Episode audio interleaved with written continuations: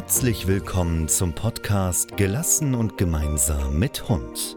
Dein Podcast für mehr Hundeverständnis und eine harmonische Hund-Mensch-Beziehung. Das Internet ist voll von Informationen, Methoden und Philosophien rund um die Erziehung unserer Hunde. Dadurch werden viele sehr verunsichert. Damit du wieder mehr Sicherheit gewinnst, begleiten wir dich und zeigen dir einen roten Faden, an dem du dich mit deinem Hund orientieren kannst. Schlüssig, nachvollziehbar und lebensnah. Wir räumen auf mit Mythen, veralteten Denkweisen und bringen dich mit deinem Hund näher zusammen, damit du dich wieder auf dein Bauchgefühl verlassen kannst. Wir helfen dir zu verstehen, wie dein Hund wirklich tickt. Hallo und herzlich willkommen zu einer neuen Folge im Podcast Gelassen gemeinsam mit Hund. Mein Name ist Erik und ich bin Trainer für Mensch mit ihren Hunden und unterstütze euch dabei, dass ihr entspannter mit euren Hunden unterwegs sein könnt und sie vor allem besser versteht. Und in einem Punkt ähm, ist das Verstehen super wichtig. Es ist eine Riesenfrustfalle und es macht den wenigsten Menschen Spaß. Nämlich das Thema Leinführigkeit. So, und wenn du jetzt schon die Augen rollst und denkst so, oh nein, ja, mein Hund, äh, du, du, dir tut schon der Arm weh, wenn du nur an die Leinführigkeit denkst. Und äh, du verbindest damit auch ganz, ganz viel Frust, weil du vielleicht schon ganz, ganz viel probiert hast, die gängigsten Tipps, über die wir auch gleich noch kurz sprechen, ähm, schon hinter dir hast, aber irgendwie nicht wirklich weiterkommst dann ist diese Folge genau das Richtige für dich. Äh, dann bleib da jetzt unbedingt dran, denn wir beleuchten auch das Thema Leinführigkeit ein bisschen mehr und vielleicht hilft dir da auch schon mal ein anderer Blickwinkel drauf, die ganze Sache auch anders zu sehen und vielleicht äh, ein Stück weit zum einen für deinen Hund ein bisschen mehr Verständnis zu entwickeln und zum anderen aber auch die Ansprüche an dich als Hundemensch, als äh, Hundehaltende, Hundehalter ähm, die Ansprüche tatsächlich auch ein bisschen hochzuschrauben, was deine eigenen Fähigkeiten und dein eigenes Training betrifft. Also, der Hund fängt erst dann an an, an der Leine zu ziehen, wenn wir Menschen den Hund an die Leine nehmen.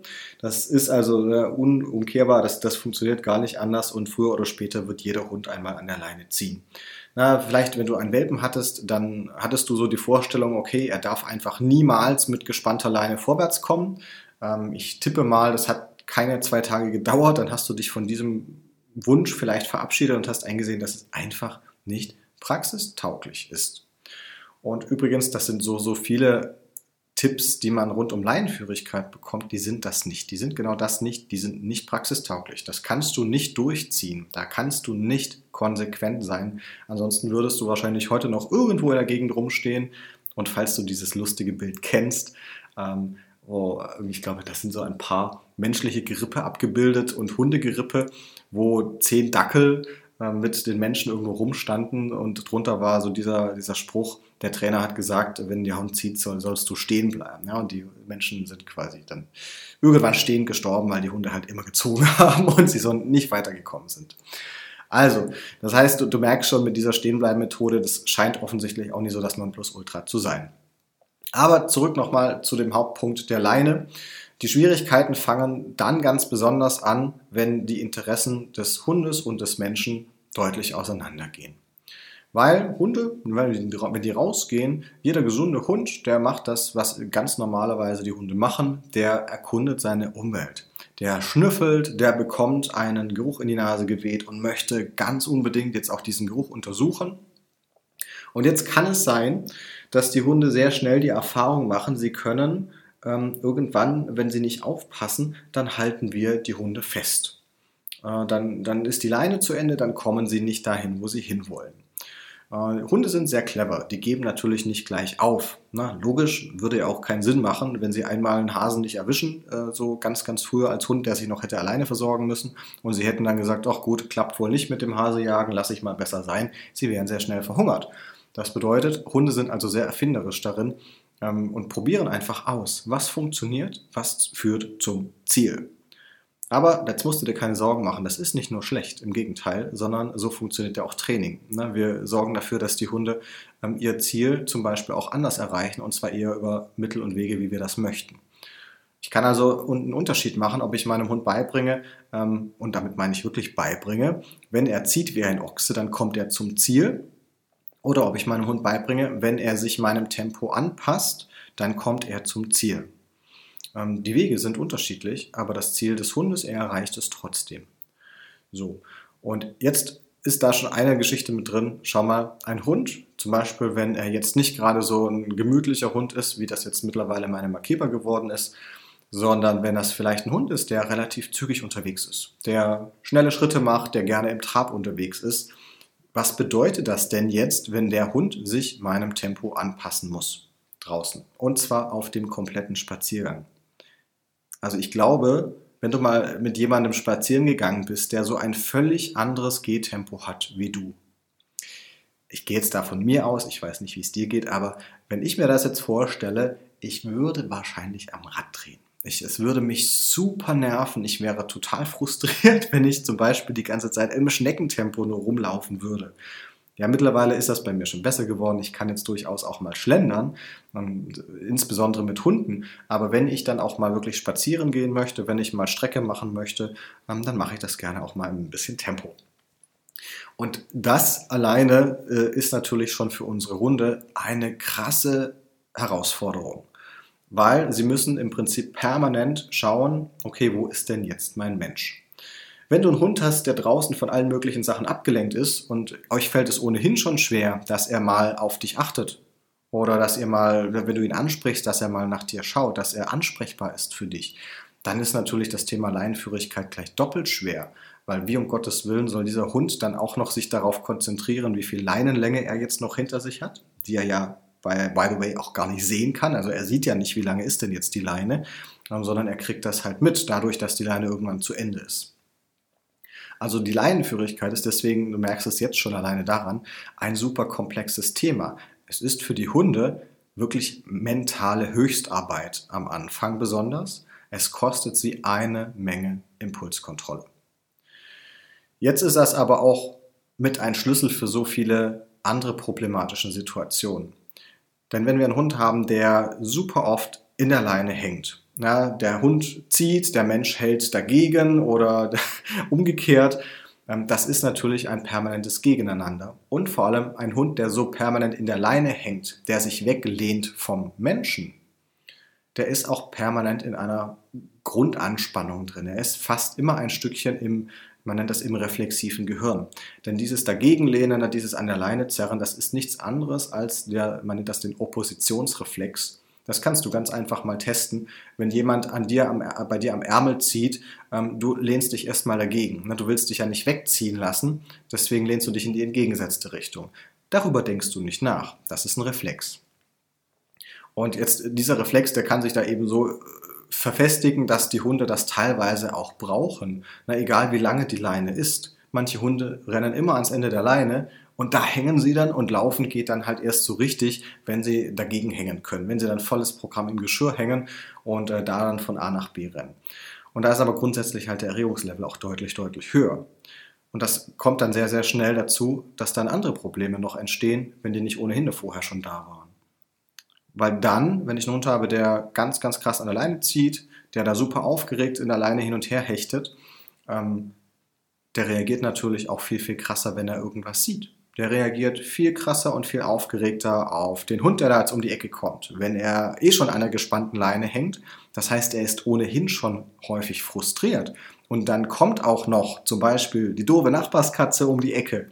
Ja, was meinst du denn, wie krass dein Hund dann erst recht eskaliert? Also deswegen ist das eine super, super wichtige Sache, ähm, die man auf jeden Fall immer, immer mit angehen muss auch wenn man Schwierigkeiten mit Hundebegegnungen hat, äh, wenn der Hund vielleicht in verschiedenen Situationen gefrustet oder ähm, mit Aggression reagiert. Und übrigens, das Thema Leinenaggression, das steckt ja das Wort schon drin, ähm, ist eben auch mit durch die Leine verursacht. Weil was bedeutet denn die Leine? Sie bedeutet nichts anderes als Einschränkung der Bewegungsfreiheit. Und Einschränkung der Bewegungsfreiheit ist etwas, was für Hunde massiv frustrierend sein kann denn sie können so viele Sachen nicht mehr, die sie eben ohne Leine konnten oder die sie vielleicht sogar als Welpe häufig konnten, weil da heißt es ja immer noch so schön, ach, lass den doch ohne Leine laufen, der hat noch den Vollgetrieb. Wenn du Glück hast, hat dein Hund vom Vollgetrieb schon mal was gehört, dein Welpe. Kann aber auch durchaus sein, du hast Pech und ähm, dein Hund hat davon, dein Welpe hat davon nie was gehört und hat sich schon relativ schnell verselbstständigt. Und jetzt überlege dir mal einen Hund, der eigentlich sagt, juhu, ich kann mich hier bewegen, wie ich möchte. Und dann kommt die Junghundeentwicklung. Ähm, er durfte früher auch gerne alle Hunde begrüßen, weil man wollte ihn ja toll sozialisieren. Er sollte ja alle Hunde kennenlernen dürfen. Und plötzlich kommt da so ein Bändel dran, der ihn festhält. Und das gerade in einer Zeit, na, wenn wir jetzt noch beim Junghund sind, wo die jungen Hunde, wo die eigentlich ihren Radius erweitern würden. Das ist völlig normal, dass junge Hunde dann, wenn die so in die Jugendentwicklung kommen, dass die dann mehr Erkundungsverhalten zeigen. Wenn man jetzt so grob bei der Biologie bleibt, dann ist das die Zeit, wo die Jungen das erste Mal großartig alleine auf Tour gehen, wo sie sich ein bisschen von den ähm, Elterntieren auch äh, verabschieden und äh, mal ihr, ihre eigenen Wege gehen und mal ihr Revier vergrößern, beziehungsweise Revier klingt jetzt doof, aber einfach mal größere Erkundungstouren machen.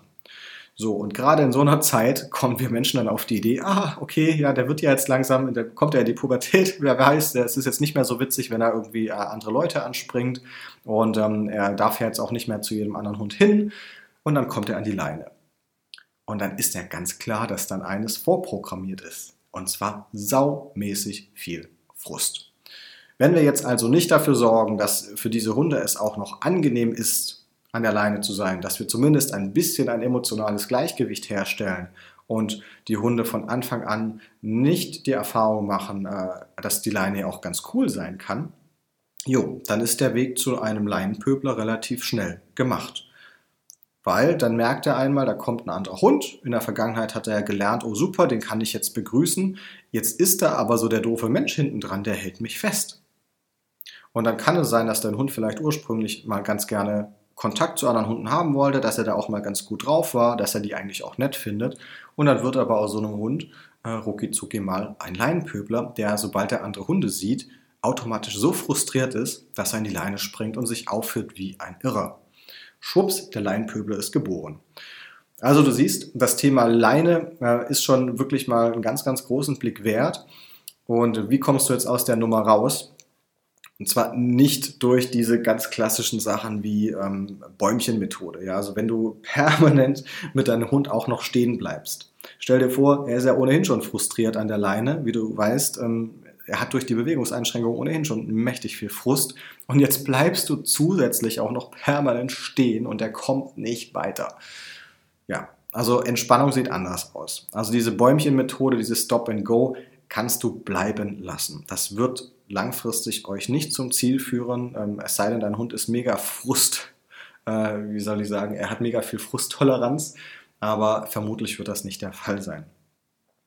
Ähm, dieses körperlich den Hund blocken, wenn er neben dir läuft oder beziehungsweise wenn er dich überholen möchte. Don't do that, please. Man sieht äh, leider mittlerweile ganz, ganz viele tolle beworbene Hundetrainings mit hier Leinenführigkeit in nur, keine Ahnung, drei Trainingseinheiten. Und wenn du da aber mal genau drauf schaust, dann sind das meistens tolle Videos, wo dann die Hunde äh, so ein bisschen versetzt hinter dem Menschen laufen, zwischen dem Menschen und entweder einem Zaun oder einer Mauer. So, warum das? Ganz einfach, weil das Methoden sind, da wird darüber gearbeitet, die Hunde körpersprachlich zu blockieren. Entweder man stellt ihnen Fuß vor die Nase, man dreht sich körpersprachlich zu ihnen ein und fängt an, sie zu bedrohen, sobald sie eine imaginäre Linie überschreiten.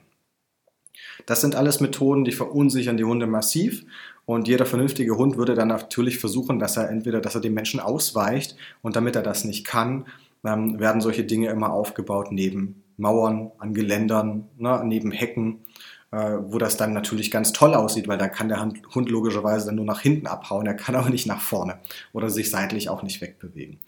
Das führt aber nicht dazu, dass die Leine euer Freund wird, sondern es wird permanent ein, äh, ein Stressor bleiben. Und dann wird das auch deinem Hund in anderen Situationen nicht weiterhelfen. Also wenn du bisher äh, das körperliche Blocken oder das, ne, das Bein vor den Hund stellen oder vielleicht die Hand runternehmen und ihn zurückschieben als Mittel der Wahl hattest, es wird euch da nicht helfen. Sondern ich gehe da ein bisschen anderen Weg. Und zwar schaue ich mir an, dass die Leine ne, zum Beispiel auch ein bisschen länger sein kann mal, weil eine längere Leine ähm, hat der Hund mehr Möglichkeit, sie locker zu lassen. Und dann geht es auch mal darum, dem Hund überhaupt beizubringen, was ich eigentlich von ihm möchte. Was soll er denn tun? Und vor allem das, was er so in seinem, in seinem, an seiner Freizeit tun möchte, das soll er ja auch können an lockerer Leine. Der muss da nicht überall hinziehen. Das heißt, ich zäume das Pferd ein bisschen von hinten auf und da gibt es verschiedene kleine Spielchen, verschiedene kleine Tricks, die man relativ zügig aber auch äh, eben in den Alltag umsetzen kann. Und Leinenführigkeit, ähm, das ist wichtig zu wissen. Es wird keine Methode der Welt geben, wo du deinen Hund innerhalb von ein bis zwei Wochen dazu bekommst, dass er eine Stunde lang an lockere Leine mit dir laufen kann. Das wird es nicht geben, das können die Hunde nicht leisten, erst recht nicht, wenn dein Hund vielleicht schon seit einem Jahr an der Leine zieht. Also wenn er das einfach schon von längerer Zeit jetzt auch geübt hat, ähm, das wird dann einfach nicht zu machen sein. Aber das kann man auch umschiffen, indem man zum Beispiel auch ein bisschen duales Führsystem einführt. Das heißt, der Hund lernt ganz genau, wann üben wir jetzt konkret lockere Leine und wann ist Freizeitmodus angesagt. Ja, das nur so vorab, das kann man da auch gut machen. Es kommt aber auch ein bisschen auf den Hund drauf an und wie eben da so eure Umstände sind. Also Leinenführigkeit, das ist ganz, ganz wichtig. Gestalte die Bedingungen so, dass es dir und deinem Hund auch Spaß machen kann, an lockerer Leine zu laufen. Denn ansonsten macht das alles gar keinen Sinn. Dann bleibt das für deinen Hund frustig und für dich erst recht und dann macht so ein Spaziergang halt gar keinen Spaß. Deswegen ist auch die Leinenführigkeit etwas, darauf habe ich immer, immer, immer ein Auge, auch wenn es die Menschen vielleicht gar nicht nervt, weil sie andere Probleme haben wie Hund-Hund-Begegnung oder dass der Hund äh, generell vielleicht sehr aufgeregt ist, dann ist aber die Leinenführigkeit immer mit ein ganz, ganz wichtiger Punkt. Weil die meisten Hunde, gerade jetzt auch aus Brut- und Setzzeit aktuell wieder, die müssen natürlich mal ein Stück weit auch an der Leine laufen können. Man kann die nicht überall springen lassen. Deswegen macht es unglaublich viel Sinn, sich um dieses Thema zu kümmern. Und das geht auch so, dass man den Hunden das eben schön ähm, ein bisschen schöner machen kann, als wenn sie äh, mit dem Bändel dann nur Bewegungseinschränkungen und Frust verbinden. Denn das ist halt leider das, was meistens gemacht wird. Es wird dann als selbstverständlich gesehen, dass die Hunde an äh, kurzer Leine auch super entspannt laufen können. Ähm, aber das können sie halt gar nicht, wenn sie vor allem eigentlich einen großen Bewegungsdrang haben und ein ganz anderes Tempo als wir Menschen. Von daher, wir sind dafür verantwortlich, was die Hunde lernen. Also können wir auch dafür sorgen, dass sie es gut schaffen können, dass sie es mal richtig machen können, dass sie wissen, ähm, wie sie, was wir überhaupt von ihnen möchten. Denn das lernen sie leider durch diese ganzen Methoden wie Blocken oder diese Stop-and-Go-Methode. Das lernen sie da halt nicht. Also, deswegen verstehe, wie dein Hund überhaupt lernen kann. Mach's ihm am Anfang so leicht wie möglich, dass er überhaupt erstmal lernen kann und versteht, was du von ihm möchtest. Und dann macht das Ganze auch Sinn. Und dann wird das auch zu so einer wunderbaren Aufwärtsspirale. Und irgendwann wird die Leinenführigkeit euch sehr, sehr viel Spaß machen. Und vor allem wird sich dann auch das gesamte Miteinander deutlich entspannen. Also, wenn das für dich auch eine große Baustelle ist und du vielleicht auch schon zig Methoden durch hast, aber da keine Entspannung in Sicht ist bei euch, dann lass uns doch einfach mal sprechen, bewerb dich einfach mal auf eine kostenlose Erstberatung. Dann gehen wir das mal ganz genau durch, was ihr schon alles hinter euch habt und äh, was euch da ganz konkret weiterhelfen kann. Denn dazu müsste ich natürlich ein bisschen mehr über euch persönlich wissen. Also in diesem Sinne nicht verzweifeln, es lohnt sich wirklich dran, bei der Leine dran zu bleiben im wahrsten Sinne des Wortes, ähm, damit sich euer Leben mit Hund auch weiter entspannt. So, ich hoffe, du konntest für dich mal einen neuen Blickwinkel mitnehmen, auch in dieser Podcast-Folge. Wenn du Wünsche hast für Folgen, für Themen, über die ich gerne mal sprechen soll, dann melde dich gerne einfach mal, schreib mir eine kurze Nachricht und dann nehme ich das sehr, sehr gerne auf und werde da eine Podcast-Folge zumachen. Wenn dir das gefallen hat, teile es auch gerne und lass mir auch eine Bewertung da. Da freue ich mich natürlich sehr. In diesem Sinne, vielen Dank fürs Zuhören und bis bald, euer Erik.